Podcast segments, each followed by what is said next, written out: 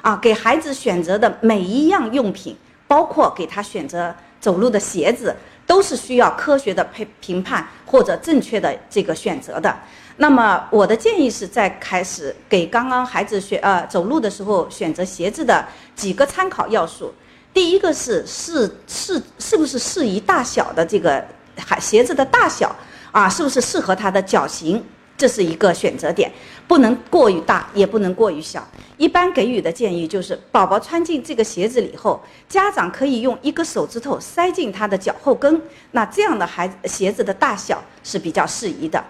除了鞋子的大小，还有鞋底的这个韧度啊，过软过硬。都不利利于孩子的这个走路学习。那么还有一点就是这个鞋子的这个面料的选择啊，是否透气，是否舒适，也是要参考的。那么还有一个重要的，我想强调的，可能很多家长都会忽略的，就是这个鞋帮啊。我们建议在开始走路给予他指导啊，选择鞋子的时候，是选择一个比较有保护性的中帮的鞋子。来保护孩子的脚踝，能够使得他比较顺利的学习走路，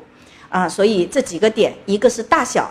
鞋底的软硬度，啊，鞋鞋呃鞋面的这个舒适度、透气性，以及鞋帮的这个高低保护，啊，希望大家能够记住。